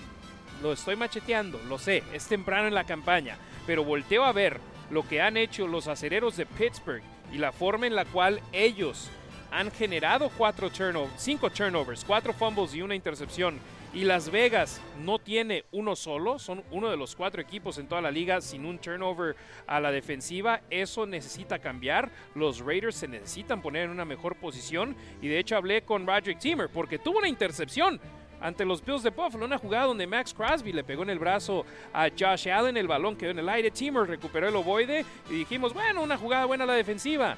No, un castigo se los acabó negando y los Raiders se acabaron yendo sin eh, más puntos en ese periodo final del partido. Roderick Timmer, aquí sobre ese caso donde, hey, saben que están ahí las pérdidas, simplemente tienen que ir a tomarlas. Nos han quitado las pérdidas de balón por castigos, así que sabemos que las oportunidades están ahí y las tenemos que aprovechar. Solo tenemos que enfocarnos y tomarlas cuando se presenten. Sin duda alguna, y una de las personas, uno de los jugadores que más habló al respecto en cuanto a turnovers, en cuanto a pérdidas de balón en la pretemporada fue Robert Spillane, el general, el hombre que es uno de los linebackers titulares de los Raiders. Y aquí Spillane le pregunté por qué no se están dando las pérdidas con los Raiders. Esto fue lo que me dijo. Necesitamos seguir atacando el balón, no tanto preocuparnos por el resultado, sino hacer el proceso de ir por él. Cada práctica, cada juego, cada oportunidad de poner tu mano en el ovoide, necesitas aprovecharla. Y eso es importantísimo, Raider Nation, convertirlo en un hábito, que sea tu segunda naturaleza, el que vayas y simplemente quites el balón al rival en lugar de solamente ir por la tacleada. No, vas por la tacleada y cuando el primer hombre tiene ya detenido al jugador, el segundo va por un golpe al balón o simplemente va por un empujoncito extra para intentar quitar el ovoide. Esa es la clave número uno, las pérdidas de balón. Caray, los Raiders tienen cuatro esta campaña con tres intercepciones y un balón suelto, pero no han tenido ninguna a la defensiva. Los Steelers, cinco generados, cuatro provocados por parte de su ofensiva. La clave número dos, Watts y Hightower. Caray, no puedes dejar que ellos te afecten el partido de la manera en la cual los cafés de Cleveland permitieron que lo hicieran en lunes por la noche. Ellos, ellos dos, un pick six de Hightower, un sack, un strip sack de Hightower y regresado a la zona de anotación por Watts. Ellos son la razón por que los acereros llegan a este partido con récord de 1 y 1 y no de 0 y 2. Max Crosby, yo recuerdo en las prácticas del Pro Bowl en la temporada 2021, entonces era en enero del 2022. Eh, estábamos en el Las Vegas Ballpark, en el estadio en Summerlin, y yo grabé un video de él y TJ Watt pasando por estrategias y pasando por técnicas que hacen. Y le pregunté precisamente a Crosby, le dije, oye, yo sé que no juegas directamente contra él en el campo, pero ¿qué significa para ti verte las caras con TJ Watt? Esto fue lo que me dijo Matt Max Crosby. Um, you know, for me, I'm not like you said. Como dijiste, no jugaré contra él, pero tengo el máximo respeto por TJ. Es un gran jugador. Hablamos seguido y no tengo nada más que respeto por él. Es un gran jugador. Así es, y estoy seguro que después del partido van a intercambiar jerseys y tienen gran respeto por ellos. Tercera clave del partido, variar la ofensiva. Los checkdowns, los pasecitos cortos, de repente están bien. No puedes basar toda tu ofensiva en ese tipo de ataque porque luego te acaban robando el balón, luego te acaban interceptando como sucedió en el partido con Buffalo donde todo el mundo sabía que iba el pase a Josh Jacobs por el centro y Matt Milano le puso los brazos encima a Jacobs y le acabó robando el balón por detrás y decía uno, bueno, es que ya se había hecho predecible la ofensiva de los Raiders a esas alturas, entonces necesitas variar tu ofensiva y no depender tanto de los pases cortos.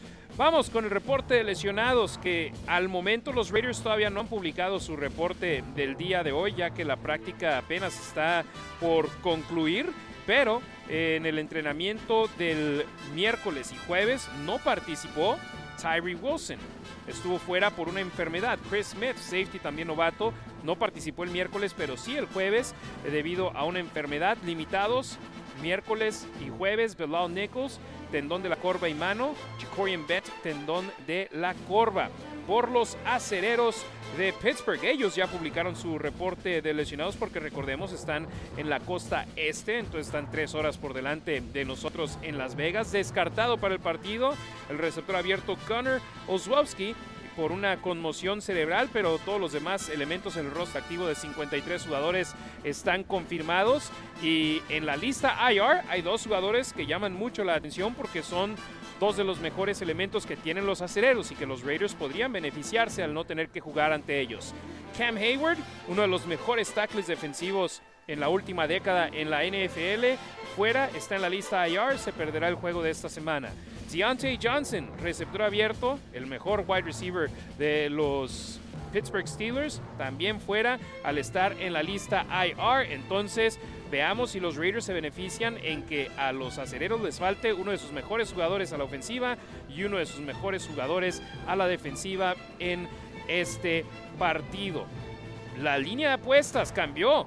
Al principio los acereros eran favoritos por un punto, ahora por ir mucho dinero hacia el lado de los Raiders. La línea cambió y los Raiders son favoritos por dos puntos y medio. Las altas y bajas 43. Sinceramente creo que este partido va a ser de bajas, va a ser uno con pocos puntos en el marcador. Y en el salvaje oeste, los cargadores de Los Ángeles visitarán a los vikingos de Minnesota y los broncos de Denver a los delfines de Miami. Ambos partidos el domingo a las 10 de la mañana. Miami marca de 2 y 0. Chargers, Broncos, Vikings 0 y 2. Chicago 0 y 2 visitan a Kansas City 1 y 1 el domingo a la 1.25 de la tarde. Me quedan un par de minutos en el programa de hoy, así que voy a leer más de sus respuestas a la pregunta del día en Deportes Vegas 1460 AM. Denme nomás un segundito aquí para poder ir a las que me faltaban. Javi Huerta, ¿qué es lo que- la pregunta, ¿qué es lo que más te preocupa de los Raiders de cara al partido en contra de los Raiders? Javi Huerta, la defensa en general. Se nota que los jugadores no son malos, pero la forma de jugar creo que es la que está mal y si mejoran todo puede cambiar. Rubén Montenegro, las dos líneas, tanto la ofensiva como y mucho más la, defensa, la defensa. Ojalá que se gane, aunque sea arañado y sufrido. Manuel Romero, inoperante la ofensiva y defensiva de McDaniels. Luis Massín, me preocupa la defensa. Bueno, también la ofensiva. Bueno, no usan a Renfro. Adger Mondragón, que los coaches no hagan ajustes en un partido, eso es preocupante.